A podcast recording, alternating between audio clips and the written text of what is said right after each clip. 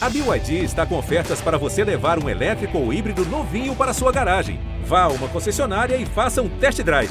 BYD, construa seus sonhos. Tem o Djokovic. Vibra, Nil Sérgio. 6 a 4 ele tem dois match points. Federer tem três match points. Mais um match point para Rafael Nadal. Serena Williams tem o duplo match point. Olá, sejam todos muito bem-vindos. Está chegando no podcast Match Point, o podcast de tênis da Globo. Hoje, excepcionalmente comigo, Cláudio Shoa, enquanto a nossa voz do tênis, Eusébio Rezende, curte férias mais que merecidas. E para variar, o tênis argentino continua colhendo frutos. Como explicar esse sucesso? Como o Brasil pode diminuir a distância?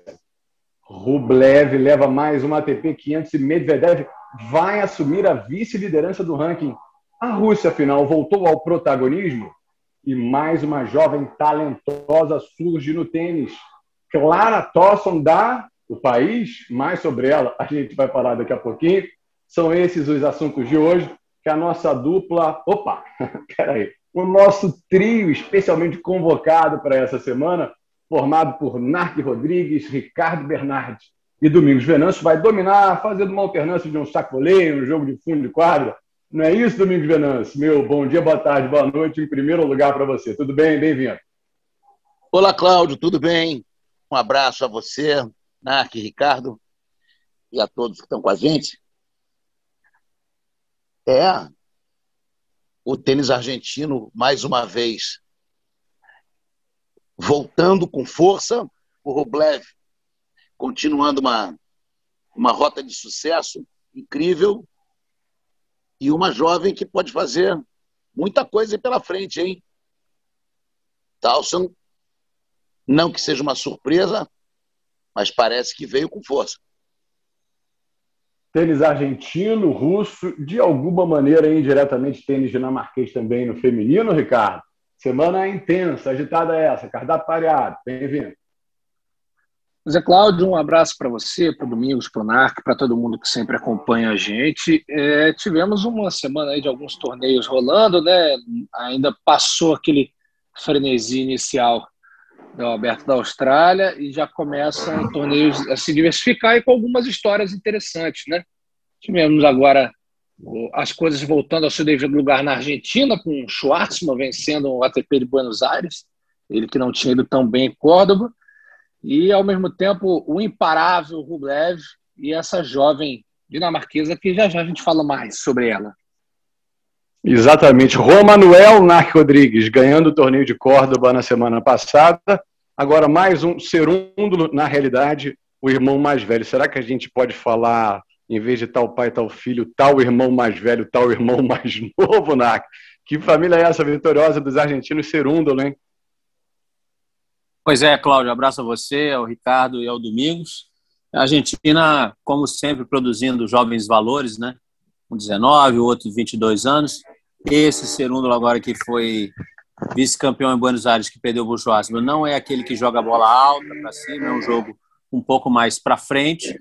Seria a primeira vez na história da ATP que dois irmãos, né, se, se confirmasse a vitória, se, ganhariam torneios em semanas consecutivas. Isso não aconteceu, mas é mais um argentino aí para brigar e muita gente. E só lembrando também que passou um pouco batido, nesse torneio não, agora não sei se foi Buenos Aires ou Córdoba. A gente teve a volta de um tenista argentino chamado Nicolas Kicker, que tinha ficado suspenso um tempão por manipulação de resultados e parece que tá, agora já está em condições de voltar. Mas a Argentina sempre é um país que nos traz sempre muitos talentos. Numa comparação aqui superficial, Domingos Venâncio, olhando e puxando pela TP no ranking até o centésimo do ranking, cinco argentinos, um brasileiro, do centésimo até a posição de número 200, mais seis argentinos e um brasileiro. Quer dizer, o Brasil, na verdade, se resume aos Thiagos, o Monteiro e o Vildes. Situação do tênis argentino de um, um, caso de sucesso já há muito tempo, né, o, o Domingos? É, tradicionalmente, o, o, o tênis argentino produz jogadores em série, desde o aparecimento do Guilherme Vilas. Antes de maneira assim um pouco mais moderada, mas sempre haviam bons jogadores. Depois do Vilas, o bom do, do, do, do tênis argentino, passou a ser em série. Inclusive, a, a, a, sempre foi comparando-se à Armada Espanhola é, e, ao, e, aos, e aos grandes jogadores suecos, o tênis argentino sempre veio em grupo, viajando em grupo, treinando em grupo, utilizando todos os recursos de maneira, digamos assim, comunitária. Isso fortalece muito. É uma cultura do tênis argentino de uh, o jogador vai parando e já vai começando a viajar com jovens talentos, e com isso eles se renovam sempre. Houve um momento que isso parou de acontecer, quando os, os jogadores paravam e migravam para o pádel, que era muito forte financeiramente na Argentina. Foi o único período que a Argentina parou de produzir jogadores, mas pelo que a gente vê, continua o processo é, nesse momento. Uma outra coisa, os jogadores argentinos jovens, eles encaram o tênis desde muito cedo como uma maneira de subir na vida. A maioria dos jogadores de, de tênis argentina são de classe média para classe média baixa. Então eles veem ali uma grande oportunidade. Lutam muito, viajam juntos, fazem todo o possível para fazer o tênis, para fazer tudo tênis a sua profissão. Eu acho que isso faz uma diferença muito grande. Olha, podcast. Hoje você está percebendo com o Domingos, Ricardo e Narc com trilha sonora aqui do meu vizinho, né? Você já deve ter percebido que a tiradeira está, mas está com o volume lá no teto, então não vou me alongar muito, porque eu não quero ir na próxima reunião de condomínio, nem me mudar, como já sugeriu o Narc Rodrigues. Ricardo Bernardes, pegando esse gancho o Domingos Venâncio sobre origem social. Origem social bem humilde do Schwartzman, faltou arredondar, né? Foi o vitorioso em Buenos Aires. Pois é, Cláudio. É, Domingos fez um, um balanço perfeito aí, e era exatamente o que eu ia apontar. Eu ia apontar dois aspectos. Se tivesse de definir em duas palavras o tênis argentino, eu definiria em luta e união, né? Primeiro porque, como o Domingos falou, né, eles são batalhadores, eles são funcionários do tênis. Eles batem ponto mesmo. Eles lutam, é, e, e, quando você vê a questão, por exemplo, quando você olha a quadra, você vê a atitude de um tenista argentino. E quando a gente está falando assim, é de maneira geral, é claro que não ter casos isolados, mas assim, a atitude de um tenista argentino dentro de quadra, a atitude de um tenista brasileiro, você já nota uma certa diferença. E por que eu digo isso? Quando você vê tenistas até limitados tecnicamente da Argentina indo muito mais longe que o tenista brasileiro. Por quê? Porque eles lutam mais, eles se dedicam mais, eles se entregam mais. Então, isso faz uma grande diferença. E quando eu falava da união, é justamente por isso. Como o Domingos apontou, como eles passam perrengue junto, o que, que eles fazem? Eles viajam juntos, eles dividem quarto, eles se ajudam. E o tênis brasileiro, eu acho que ele tem um grande problema, eu já falei isso outras vezes, que é a desuni desunião. É um que não fala com o outro, que não fala com o outro, que não fala com o outro. E aí, é, como é caro para os argentinos, é caro também para os brasileiros ficar muito tempo fora. Então, é uma maneira, estando junto, é uma maneira de você diminuir esses gastos e conseguir jogar mais. E aí, o que os tenistas brasileiros fazem? Não se unem, cada um por si, gasta mais, não consegue se manter todo o tempo, além de tudo, não estão ali efetivamente se ajudando, se puxando. Isso faz muito mal para o tênis brasileiro, é uma coisa que o tênis argentino faz muito bem. Como você falou, o Schwartzman, eu tive a oportunidade já de, um, de umas edições do Rio Open, estar tá frente a frente com ele, entrevistando o Schwartzman, e falamos sobre a origem, e ele fala várias vezes que na família, no começo dele no tênis, a família abriu mão, muitas vezes, de um, de um jantar, de uma coisa mais que gastasse dinheiro porque tinha que poupar para dar de ajuda para a carreira desse jovem jogador e uma carreira totalmente improvável, né? Primeiro pelas condições financeiras, não era uma família que estava inserida também muito no contexto do tênis e aí o Schwartzman também não tinha um bio, não tem um biotipo ideal para o esporte hoje e através de talento e muita luta, para mim talvez seja a palavra até chave é, da Argentina, ele consegue chegar onde chegou um top 10. E, e, quando a gente olha o ranking, como você mostrou, Cláudio, hoje até eles não estão tão bem ranqueados assim como você como há tempos atrás. Só que você vai vendo que sempre vai surgindo um novo valor, né? Surge os irmãos Serundo, há, há tempos atrás tivemos o Londeiro Mila, é, ganhando também o torneio de Córdoba, né? É, o Narca até lembrou na, na, na última edição, e você olha o Londeiro jogando, ele não tem tanto recurso assim. Então você fala assim, pô, não é só de talento que vive, né? Talento nato, né? Porque o talento você lapida também. Mas não é só de talento nato que vive o tênis argentino, ele vive de outros elementos. E esses elementos que lá tem de sobra, aqui está muito escasso. E Narc, para ilustrar essa condição de união, compartilhamento, solidariedade, o Schwartzman em entrevista logo depois da final, falou que conhecia a família do rival, quer dizer, a família Serúndulo, do clube onde ele começou a jogar. Ainda tem essa incrível coincidência na história dos dois na final do último domingo. Dificilmente você vai ter na Argentina e jogando entre eles, ah, esse, não conheço esse ou aquele jogador. Né? Porque a partir do momento que você treina em equipe, como já foi citado aí pelo Ricardo, e pelo Domingos, todo mundo se fala, todo mundo vai, ah, fomos jogar um torneio em tal lugar, parece ter um garoto muito bom ali, e tem isso, então estão todos se falando. Então, não vai acontecer isso de, dele entre eles lá, oh, não foi não. Aí alguns deles, obviamente, o tênis é muito forte nos clubes ainda. Ah, o Domingos pode me corrija se estiver errado, Domingos, por favor, mas a Argentina, obviamente, tem suas academias, mas os clubes, os formadores de tenistas na Argentina ainda são muito fortes, muito fortes, coisa que a gente perdeu isso um pouquinho aqui ao, ao longo dos anos aqui no Brasil. Né? Hoje tem muitas academias, né? o, o clube, ter clubes hoje não é tão fortalecido quanto era antigamente. Então você acaba conhecendo a fundo a, a origem dos jogadores. Você pô, vê esse garoto treinar. Eu treinava numa equipe no clube que eu estava no 18 anos, ele era 12. Agora estou no profissional, o garoto já está chegando e já está quase com o meu ranking. Isso acontece bastante. E em relação aos talentos, né, concordo plenamente. Eu diria até que o maior talento, assim, vamos dizer assim, nato, nato, sem ser produzido, né, trabalhado, argentino que, último, que apareceu, o último que eu me lembre, tá? Por favor, podem me corrigir, claro. Foi a Gabriela Sabatini. O resto, tudo foi trabalhando, trabalhando. Ah, o Cória, perdão, o Cória. Guilherme Cória, sim, também. Então achei um masculino aqui, o Cória. O resto, todos eles tiveram que trabalhar, treinar. Um ou outro ali treinava com mais facilidade, jogava com mais facilidade, no Bandian, por exemplo, está me vendo na cabeça agora, mas os outros todos, muita, muito treinamento, muito foco, muita determinação, comprometimento e, obviamente, o trabalho em equipe. E, Nark, é, aproveitando que você comentou aí sobre os clubes, eles têm uma meca, né? Eles têm uma meca do tênis, que é o Buenos Aires Não Tênis Clube. Aquilo move a paixão da maioria dos jogadores argentinos para estar tá ali treinando, dividindo quadra com outros grandes jogadores de, de, de renome e todos se ajudando. É interessante também a gente lembrar que, como a gente falou, um pouco antes do Vilas, os jogadores argentinos eram bons, mas não eram fenômenos. Muito poucos fenômenos argentinos antes do Guilherme Vilas.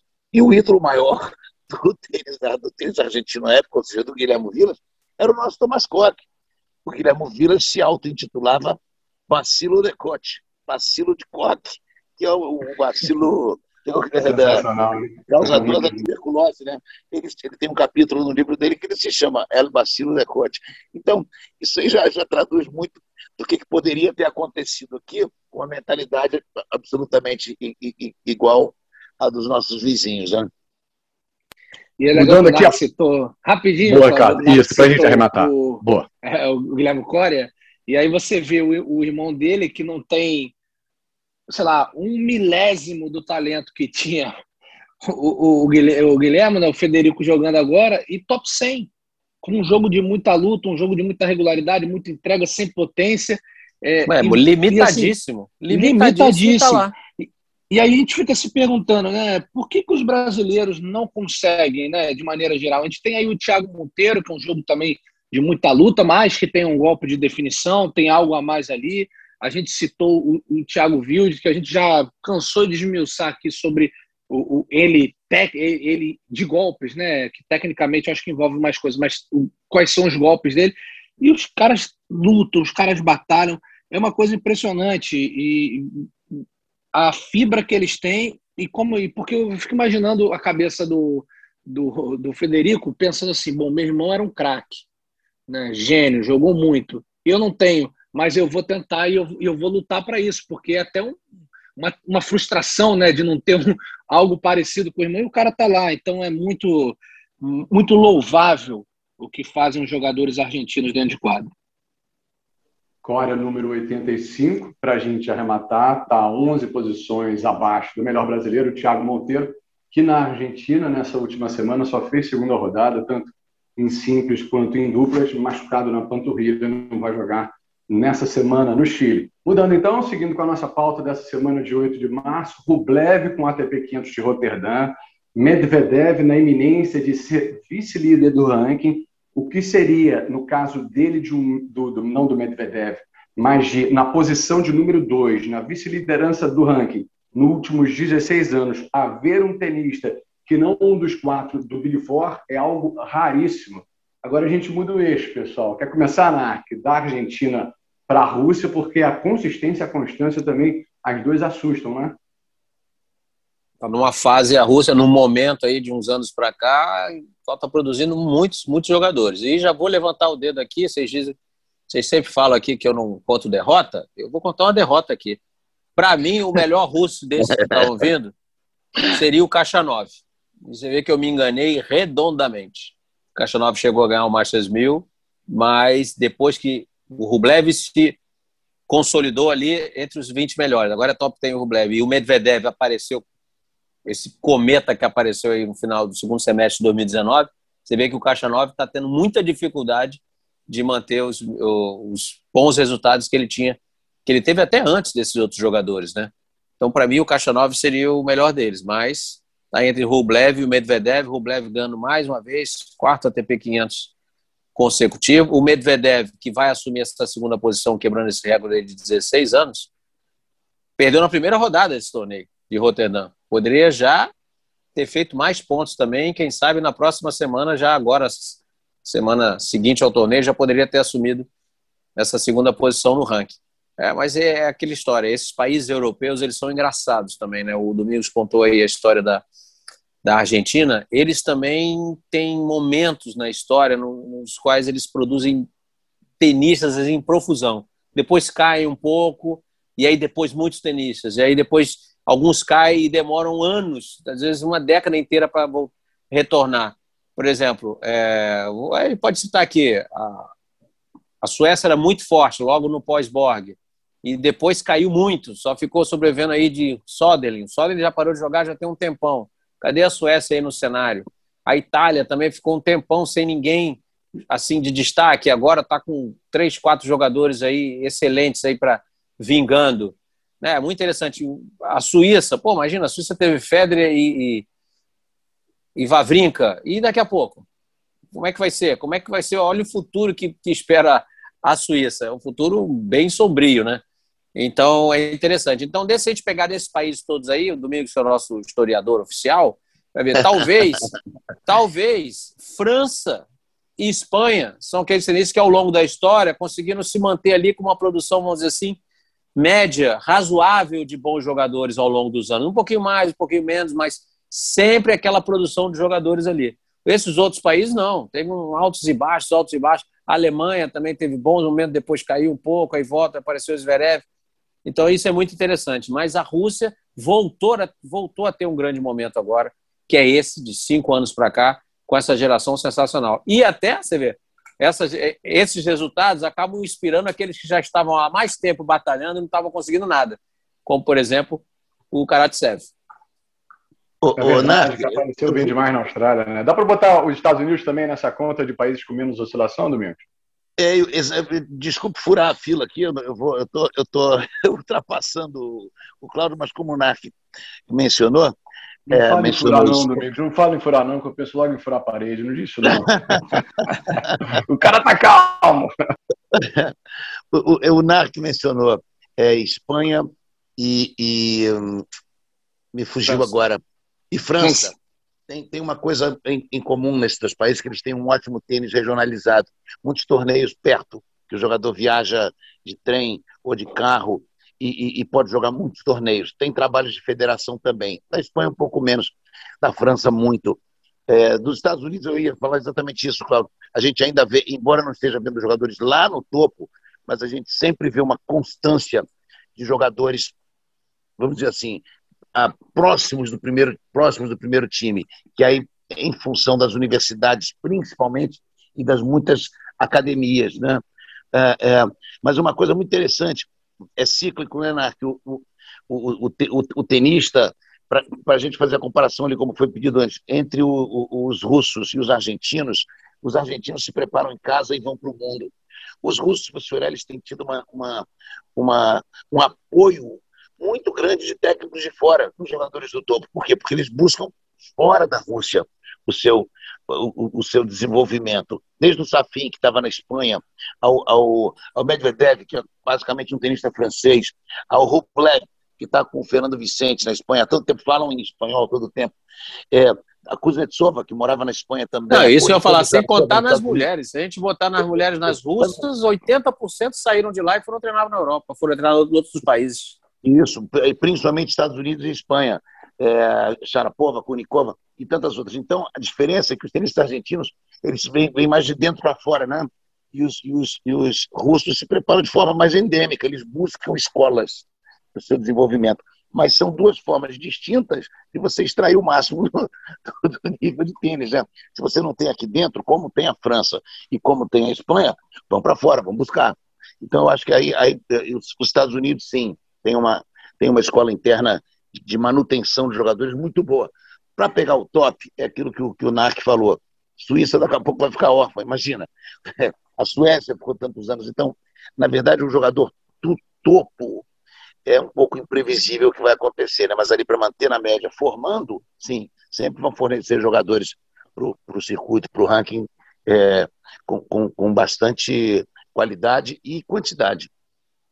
Falando em Suíça, o Vavrinka, em Roterdã, torneio em que o Rublev foi o grande campeão, jogou, acabou caindo rapidamente. O Federer está jogando nessa semana. É claro que no próximo podcast, Match Point, do dia 15 de março, a gente vai destacar o suíço. Ricardo, estava puxando aqui em relação ao ranking dos russos, temos quatro no, no top 5, que na realidade são quatro no top 50, Ricardo. Quem está ali está em ótima fase, com o Karatsev sendo o último, digamos, intruso. Pois é, e, e, e, poderia ser mais um, viu? Porque o Bublik, que atualmente representa o Cazaquistão, é número 44, durante todo o percurso dele como juvenil, ele, ele nasceu na Rússia e ele defendia a bandeira russa. E, engraçado que é, é, como, é uma geração mesmo, porque eles têm a mesma idade. Você pega o, o Medvedev e o Kachanov nasceram em 1996, o Rublev em 1997, e se a gente colocasse o Bublik nessa história, ele também teria nascido em 97. E, e por que, que eu digo isso? Porque teve algo na formação desse, desses tenistas que o, o, os, fez alavanca, né? Porque o Nark aí contou uma derrota que ele achava que o Kachanov era melhor, no juvenil, o melhor disparado foi o Rublev. Foi o que chegou número um do mundo, foi o que teve resultados, mas a gente sabe que o juvenil é apenas um pequeno recorte da amostras. Vários tenistas que foram número um juvenil foram bem no ranking, vários tenistas que ganharam grandes lances foram longe. A gente pode, se a gente começar a citar aqui, a gente vai fazer sete horas de programa, então eu, eu me reservo esse direito de citar. Então, só que você vê que realmente é, a, a, diferença é, como o Domingos acabou de citar, uma coisa bem interessante. Se você vai olhar, pega esses, vamos pegar Caixa 9, Rublev e Medvedev. Você vê que eles são russos, é o que tem em comum. Agora, dentro de quadro, eles têm atitudes bem diferentes. Eles jogam de maneiras bem distintas. É, não, não, não tem um padrão ali. E até por conta do que o Domingos acabou de falar, da formação. Cada um vem de uma escola, cada um tem uma maneira, é óbvio, é natural, mesmo que venha do mesmo país, mesma mesmo local, eles, eles têm ainda diferenças, porque aí vai de acordo com o que cada um pode apresentar dentro de quadra. Mas é uma geração fortíssima, e se você tira aí o, o Big Four, o Medvedev seria o número um do mundo, né? O, o, o Rublev estaria entre os cinco, então é uma, é, são três jogadores fortíssimos. O Karatsev, a gente teve uma pequena amostra dele, né? apesar de estar bem ranqueado, a gente não sabe é, qual a sequência que isso vai ter para o Karatsev. Mas mostra sim uma, uma, acho que até uma repaginada no jeito russo de, de jogar. A Rússia ficou um bom tempo ali fora do. Você teve ali o, depois do Davidenko, você teve o Yuzny, que eram jogadores que incomodavam, aí você já começa com um, um, um Gabashvili, que já é, já é um nível mais abaixo. Você teve dificuldade nessa retomada. E agora esses garotos, que já não são mais tão garotos assim, né? Já 25 anos aí, já está numa idade já de, de, maturação, é porque como é, até nisso você vê que o Federer, Nadal e o Djokovic puxaram muito a régua, né? Você vê o Federer aí com quase 40 anos, é, você vê o, o, Nadal com 34 para 35 anos, então eles até a longevidade do tênis eles estão arrastando. Então hoje 25 anos, que há uns anos atrás já era uma idade ali boa, ainda pode ser tratado como um garoto. Então, geração muito forte da Rússia, é, jogadores é, com muita saúde, muita vontade de jogar. O Caixanove um, um pouquinho abaixo desses dois no momento, mas também nada impede que daqui a pouco ele vire a chave, ele, ele encontre a melhor maneira dele atuar, ele esteja com mais confiança e não dá para. A gente estava falando do Brasil e da Argentina, quem dera se a gente tivesse o número 21 do mundo hoje. Nossa, já houve um né, que tentou furar o quali em Santiago, Belucci, por essa semana, infelizmente chegou ali pertinho ali, né, do top 20. Não conseguiu. Eu estava imaginando aqui, fazendo, puxando algumas informações enquanto vocês falavam, que às vezes top fora aí, esses quatro mais bem colocados hoje do ranking da Rússia, entre os 100 melhores, são jogadores basicamente nascidos pós-dissolução do bloco soviético, então dá muito para botar, de alguma maneira, sim, talvez numa estrutura que se mantém, mas principalmente essa questão que vocês falaram, acho que isso vai ao encontro dessa formação que vem de fora para dentro, quer dizer, de várias influências e interferências externas nessa formação que agora está colhendo um fruto, assim, não que tenha deixado de colher, né? Mas essa árvore está tá madurinha, madurinha. Dá para botar na conta dessas possíveis causas também, na esse bom momento do tênis da Rússia, a inevitável troca de guarda lá do Big Four, um não joga, o outro está jogando mal, que é, o, que é o Murray, a idade vai chegando, isso seria inevitável? Ah, isso é inevitável, não tem jeito. A idade chega para todo mundo. Obviamente, alguns sairão de cena e outros vão entrar. Mas se você não tiver o time todo subido junto, viver de um ou outro expoente, aí fica mais difícil, porque a competição é muito mais acirrada. Mas como eles vêm todos juntos, e um detalhe, hein? O Domingos falou aí que cada um procurou a sua formação, vamos dizer assim, saindo né, para outra escola. O Medvedev, França, o Rublev ali procurou a Espanha, o Kachanov procurou lá a sua. Eles estão sempre juntos no circuito. Isso é interessante. Eles estão sempre juntos ali. A gente vê as fotos, não sei o que, os treinamentos, eles procuram jogar, treinar e se juntar bastante. Eles não ficam separados, não. Então, isso mostra como também é, é, é um trabalho de time de time ali e você vê como fez bem. A gente falou do Karatsev, né, que obviamente não é nenhum expoente, surpreendeu agora na Beira da Austrália, mas o Karatsev foi levado para a ATP Cup, não era para jogar nenhum jogo, né? A Rússia foi a campeã, mas só aquele tempo de treinamento, aquele convívio com esses caras, já fez diferença na campanha dele na Austrália, né? Então isso mostra aí também aí sim, talvez uma semelhança, né, vamos dizer assim, do Miguel Ricardo com o tênis argentino é que eles procuram andar entre eles, né? treinar entre eles, tudo isso sempre ajuda, mesmo que cada um tenha tido a sua formação individual um pouquinho diferente. Né? Características, receita de bolo universal, dá para dizer, Domingos, em relação ao sucesso de um, de um grupo de jogadores do mesmo país? Ah, o Narc falou agora do Karatsev, algumas semanas atrás a gente tinha conversado um pouco sobre isso aqui no programa, né? O, se a gente lembrar da Suécia pós-Borg, tem aquele mito, se ele é acessível, tanto melhor, se os jogadores conseguem conviver entre si, vamos voltar lá para o início dos anos 80, os jogadores suecos eram absolutamente imbatíveis. Ninguém ganhava deles. Os americanos sofreram um baque naquela época. Só o Miroslav Messia, né? que era um jogador tcheco que era chamado de Swedish Killer. Ele ganhava de todos os suecos pelas suas características de jogo. Mas os, os mesmos elementos um ídolo, um ídolo acessível, que treina com jogadores jovens, jogadores jovens viajando juntos o tempo inteiro com um, dois ou três treinadores é, é, em um certo revezamento para diminuir custos, é, é, e a vontade de ir sem aquele negócio de vou jogar uma, uma gira de quatro semanas e volto para casa, que sai caro para burro. Você encontra com, com jogadores argentinos hoje nas, nas vamos dizer assim, nas divisões inferiores não ATP, da França, na Europa, eles estão lá jogando como se fosse Grand Slam. E eles ali eles conseguem, quem sabe, fazer uma grana para buscar uma, uma, categoria maior e não tem, e não tem embaraço nenhum. Eles estão ali lutando é, como se fosse a última, a última bola da, da, da, do jogo, desde a primeira bola. Os russos, mais ou menos a mesma coisa, e os suecos, lá nos anos 80, faziam isso direto. Então, é, eu acho que as características principais estão aí.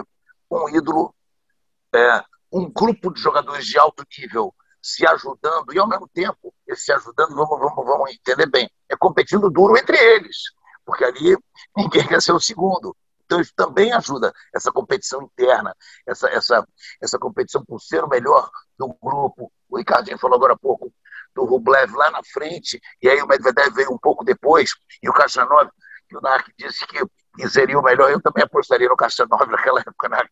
Mas, mas essa, essa competição interna, bem como união, eu acho que foi um fator é, preponderante. Não é, obviamente, certeza de sucesso para o número um, o número dois, para o número três do mundo. Ali tem muitas características individuais que vão falar mais alto. Voltando agora, Ricardo, para o caso específico, para a gente acabar de, de virar essa página do tênis da Rússia, o Rublev ganhou, vamos lá em números, o quarto ATP 500 seguido, quer dizer, no pós-pandemia ele está sobrando, com 20 vitórias seguidas nesse tipo de torneio, é o terceiro maior recordista, e bateu, adorei o termo ao qual a ATP se referiu a ele, Rublevolution, bateu o húngaro Fuciovic na decisão da Holanda. Pois é, mais um torneio espetacular do Rublev, que foi desses três que a gente citou, o que teve o melhor desempenho no juvenil, surge como a maior promessa e o que demora mais a engrenar. E agora engrenou e pegou a quinta marcha. Se tiver sétima marcha no carro dele, ele está indo. Porque é impressionante como o garoto está jogando. É, lembro muito do Fernando Meligeni, sempre elogiou muito o Rublev e ele elogiava o, o Rublev por um golpe que é o golpe carro-chefe dele, que é o forehand, realmente é espetacular. Mas o Rublev ainda teve dificuldade de se afirmar no profissional e agora está consolidado ali no top 10. O mais jovem deles, um ano a diferença é pouco, é verdade. E aí essa marca de ele consegue a vigésima vitória seguida no, no ATP 500 e aquelas estatísticas que sempre são interessantes, né? Aí ele passa Rafael Nadal, que tinha conseguido 19 vitórias seguidas em ATP 500, passa Djokovic e Del Potro, que tinham conseguido 17. Aí está atrás do Murray, que conseguiu 21, e do Federer, que conseguiu 28. Isso aí é só para ilustrar o, o, o, feito dele dentro desse contexto de ATP 500. O que está faltando para o Rublev, é, é, não sei nem se está faltando, porque agora na, na Austrália ele pega o Medvedev, o Medvedev iluminado, dois tênis que se conhecem muito, eles falaram sobre isso, que se conhecem desde o do juvenil, jogaram juntos muito tempo, aí vai, entra um pouco nesse bolo de tudo que nós falamos aí, é, como eles vêm se puxando, né? E o Medvedev, é, ainda mais para um jogo de cinco sets, né? É, para um jogo de cinco sets, o estilo do Medvedev jogar, um pouco erro, muita luta, sacando muito bem, ele tem todas as receitas, todos os, os ingredientes para ir longe, né? Em, um grande slam. E aí o Rublev nesse choque com ele acaba perdendo a chance não vai para a semifinal. Mas o Rublev está se credenciando aí a ser sim um tenista que pode almejar até coisas maiores. Né? Eu, sempre, eu sempre acompanho muito tênis juvenil e é muito interessante você vendo a, as sucessões. Né? Você vai vendo, ah, esse tenista era número um e largou tal. E o Rublev, ele vem logo depois do Zverev nessa linha sucessória. Né? Antes tinha tido o, o Nikirios, né? aí daqui a pouco vem o Zverev e o Rublev sucede o Zverev como número um. Aí a gente tem um momento de transição ali que entra inclusive um brasileiro, o Orlando Luz, e logo depois o Stefano Tsitsipas. Né? Então todos eles estiveram ali de alguma maneira já acostumado com as vitórias e cada um teve ali um tempo para engrenar no, no, no, no, profissional. Você vê o Zverev rapidamente se afirma, se consolida, o Rublev demora um pouquinho, até o próprio Tsitsipas, apesar de ter se consolidado muito antes do Rublev no profissional, se você come, olha o começo dos resultados dele não eram tão animadores assim. Mas o que mostra que o Rublev está inserido dentro de um contexto que ele sempre teve muito forte, teve um, deu aquela engasgadinha na hora de sair o carro e agora andou, joga muito tênis. Acho que está com uma cabeça boa. E outra coisa importante, como o Domingo citou, né, a formação dele é num piso de saibro.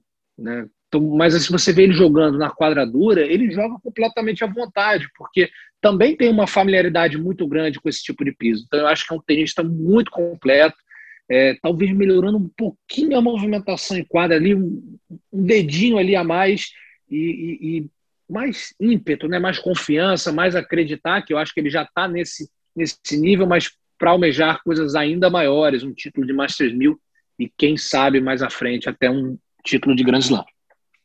Ricardo, eu vou continuar com você, porque falando de tenista que vai começando, no caso, a acumular números, tenista precoce, tenista que já está se afirmando, a gente fala no feminino da jovem dinamarquesa Clara Tossen. Ela acaba de vencer em Lyon, na França, seu primeiro título como profissional. São 18 anos, mas não é aquela, aquela idade, 18, quase 19, não. 18 anos e 3 meses, nem isso Ela tem quase quatro anos de circuito como profissional, tendo apresentado, conquistado, feito uma carreira no juvenil muito vitoriosa também, Ricardo. É algo, Claudio, de certa forma, até que a gente está acostumado a ver no tênis feminino, uma jovem que, que desponta muito nova, é, às vezes ela se consolida, outras vezes dá aquela esfriada. O que eu acho interessante no caso da Tosson e, e, essa pandemia, né, além de todos os males que ela trouxe, tantas perdas, tantas coisas, eu acho que tem que esse grupo de transição, quando você se refere a tênis, né, ficou prejudicado, porque a Tosson faria efetivamente o primeiro ano dela como profissional em 2020 e aí acontece tudo o que aconteceu. Então ela tem, é, é, acaba que a, o ingresso dela no profissional fica um pouco prejudicado. Toda a preparação, todos os anos sendo lapidada, é bom falar que você citou, né? O primeiro título de WTA dela vem agora, mas o primeiro título já como profissional no circuito ITF vem com 14 anos de idade. Então ela é uma tenista que se espera muito na Dinamarca, obviamente, assim como no Brasil já surge a comparação, a nova Wozniak e tudo mais. Ela chegou a treinar com a Wozniak durante um tempo, porque ela, desde os 13 anos, ela está ali inserida no contexto da seleção dinamarquesa na Fed Cup.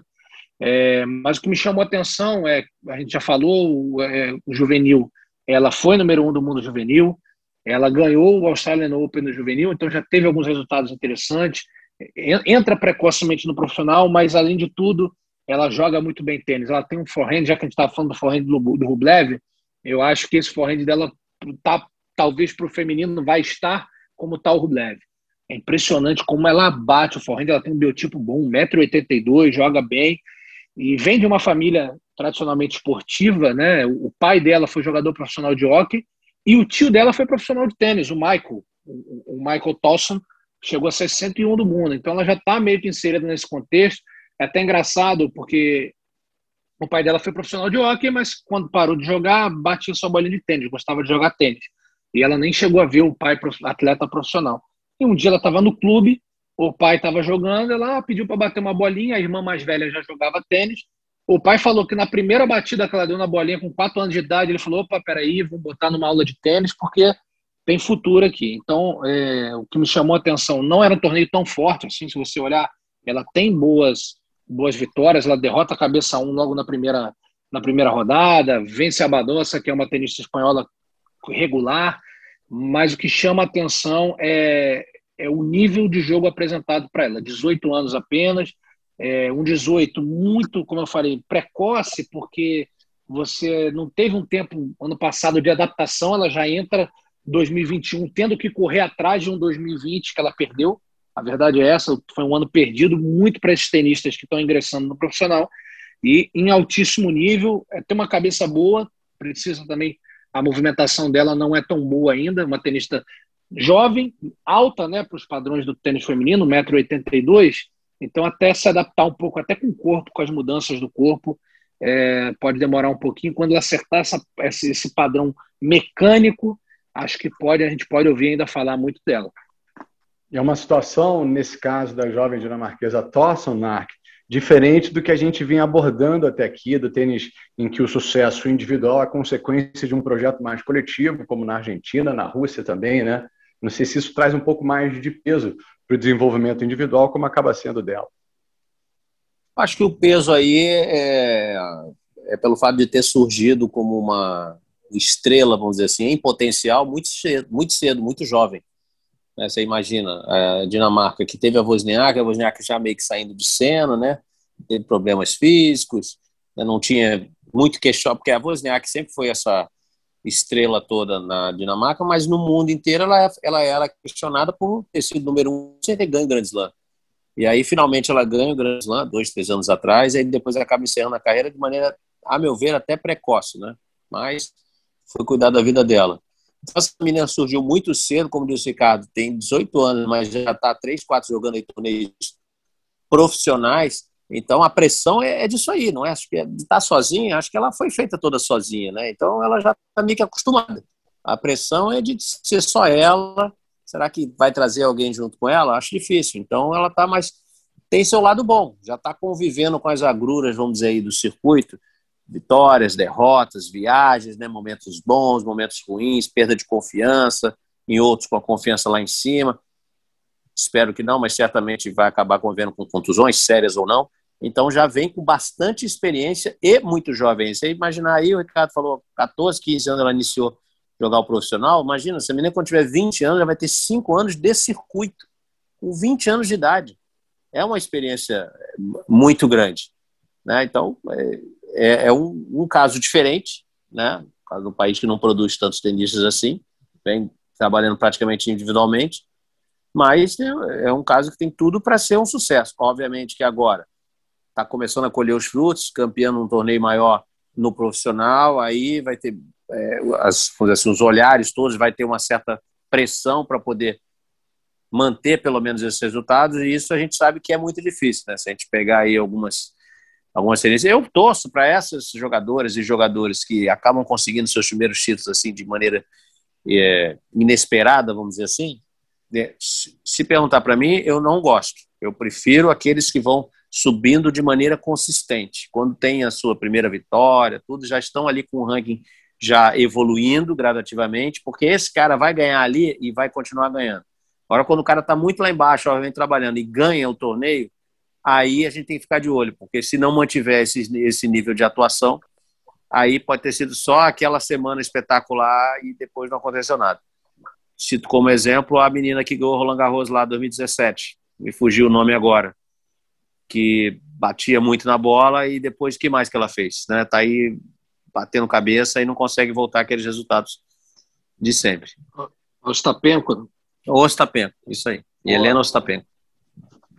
Domingos, numa das declarações dela, da dinamarquesa no pós-jogo, no título em Lyon contra a Golubic, ela fala que tentou não pensar muito.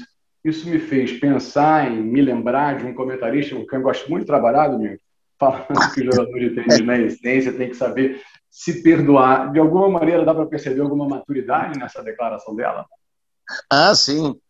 Tentar não pensar muito, porque tem que estar no automático, tudo treinado antes. Criatividade demais da zebra. tem, que ter, tem que ter os planos traçados, claro, tem que ter inteligência de, de fazer as, os ajustes e as mudanças é, necessárias no momento adequado, mas isso traduz maturidade sim. E aí eu ia falar uma, uma coisa em cima dessa questão de não ter uma escola, digamos assim, é, é, tradicional da qual ela tenha vindo, mas ela é filha de um jogador de rock e é sobrinha de um jogador de tênis. Então, isso aí, por si só, já cria uma escola dentro de casa de, de competitividade. Né? A gente lembra que o Borg é, era cracaço de hockey quando começou a, a, aparecer no mundo do tênis muito cedo. Inclusive, a parte técnica dele foi um pouco. É, é, é como digo, influenciada, na, na, principalmente na esquerda de duas mãos, pela maneira de, de, de de empunhar o stick, né, o, o, o taco de hockey.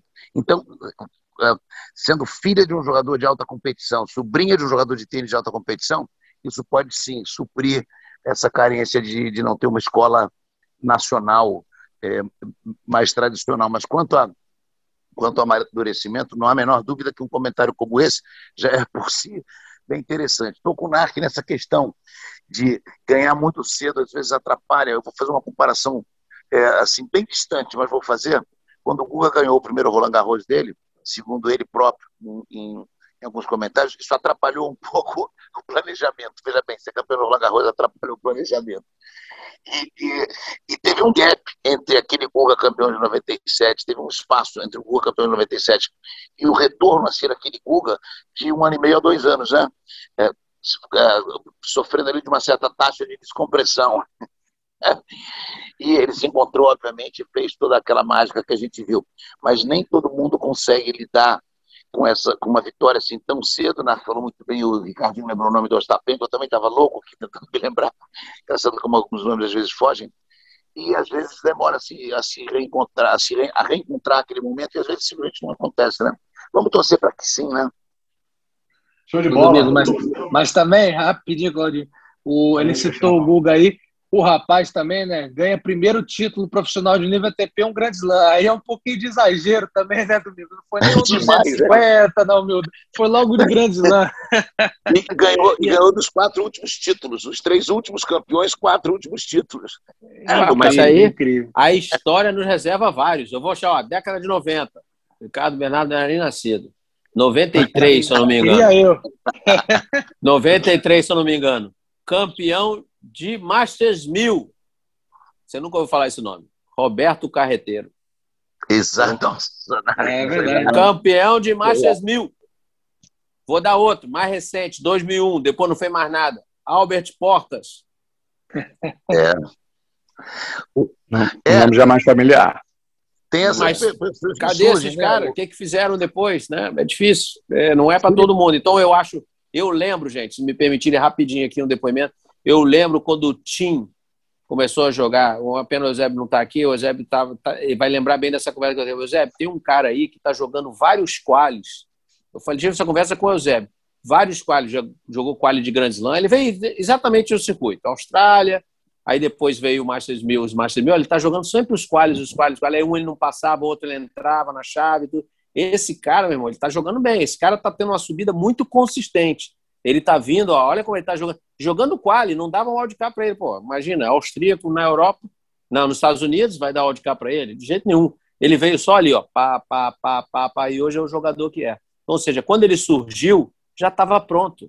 Já tinha passado por tudo que podia passar, já estava na hora de começar a ganhar e o jogo já estava dentro dele.